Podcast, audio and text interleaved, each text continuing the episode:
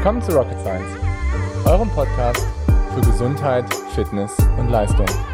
Mein Name ist Dr. Golo Röcken, ich bin Arzt und Coach. Und mein Name ist Dr. Leon Konschalla, ich bin Ärztin und Wissenschaftlerin. In diesem Podcast wollen wir euch die neuesten wissenschaftlichen Erkenntnisse näher bringen und euch zeigen, dass die Verbesserung eurer Gesundheit und Leistung keine Raketenwissenschaft ist. Warum ist die V2 Max nicht so wichtig, wie du das vielleicht immer denkst? Mein Name ist Dr. Golo Röcken, ich bin Arzt, Sportwissenschaftler und Coach und bei mir stellen sich immer wieder Leute fest, die zwanghaft an der V2 Max oder der FDP festhalten und das letztendlich dazu führt, dass sie sich nicht verbessern, dass sie übertrainieren oder sich einfach verletzen. Okay, gehen wir einmal rein. Also, die V2 Max ist der, die maximale Sauerstoffausnutzung von eurem Körper. Das heißt, das ist das, was euer Herz-Kreislauf-System verarbeiten kann. Das ist das, was ihr an Sauerstoff wirklich umsetzen könnt in eurem Körper.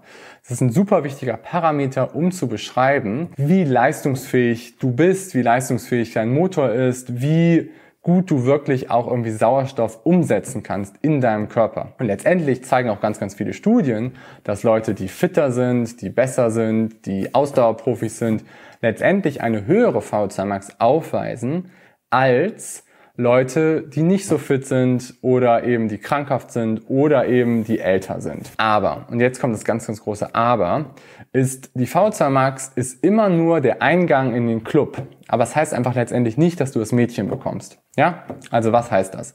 Das heißt, dass die V2 Max sagt zwar, wie leistungsfähig generell dein ganzes System ist, aber nur weil jemand jetzt 1, 2, 3, 4 Punkte mehr in der VO2 Max hat als jemand anderes, ist er nicht unbedingt leistungsfähiger, macht er nicht einen besseren Wettkampf oder macht er nicht irgendwie ein besseres Training. Weil was ich immer wieder erlebe, ist, dass Leute sich einfach zwanghaft auf diesen Parameter VO2 Max konzentrieren und einfach nur zwanghaft probieren, diesen Wert nach oben zu bringen. Und klar, die VO2 Max ist irgendwie der maximale Motor, das heißt irgendwie, was wir maximal leisten können. Aber wir als Ausdauerathleten oder wir generell als Sportler oder auch als Menschen wollen ja etwas ganz Spezifisches erreichen. Das heißt, wir wollen in einem Wettkampf zum Beispiel über eine lange Strecke ähm, einen bestimmten Pace zum Beispiel fahren.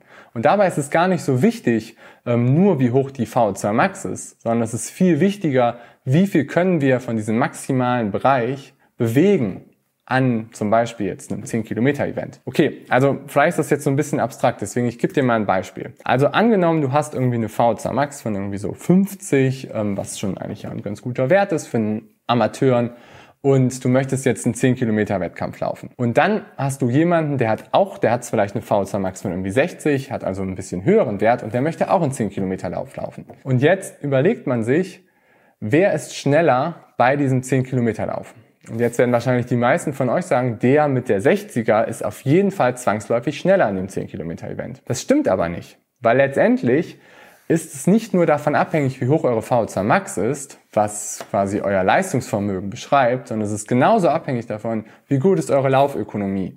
Wie viel könnt ihr überhaupt von der VO2 Max wirklich bewegen in dem Wettkampf und wie gut sind einfach auch noch andere Faktoren, wie zum Beispiel Mindset, Fueling, sonst was. Und das wird einfach immer wieder vergessen. Und ehrlich gesagt macht mich das so ein bisschen ärgerlich, auch weil immer wieder nur auf die VO2 Max geschaut wird, was klar, was ein wichtiger Parameter ist, was aber letztendlich nicht alles so beschreibt. Das ist der erste Punkt. Das zweite, was auch relativ anstrengend ist in dem Thema VO2 Max, ist, dass letztendlich dadurch, dass die Leute sehr, sehr stark immer auf die VO2 Max gucken, viel zu viel High-Intensity-Sessions immer eingesetzt werden. High-Intensity zeigt in Studien, also hochintensives Training, zeigt in Studien, dass es besser ist als Low-Intensity-Training.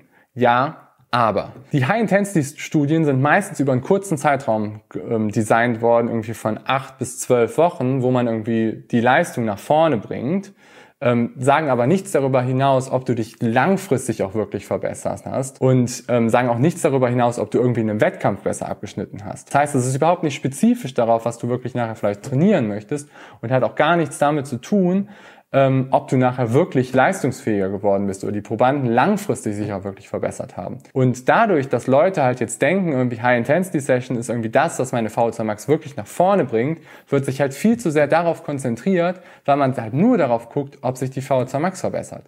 Was aber ich immer wieder feststelle, ist, dass einfach ganz viele Leute sich bei uns vorstellen, die gesagt haben, ich habe meine VO2 Max ein bisschen verbessert, habe mich aber danach übertrainiert, habe mich danach verletzt oder habe danach einfach nicht den Wettkampf erreicht, den ich eigentlich so erreichen wollte, die Ergebnisse.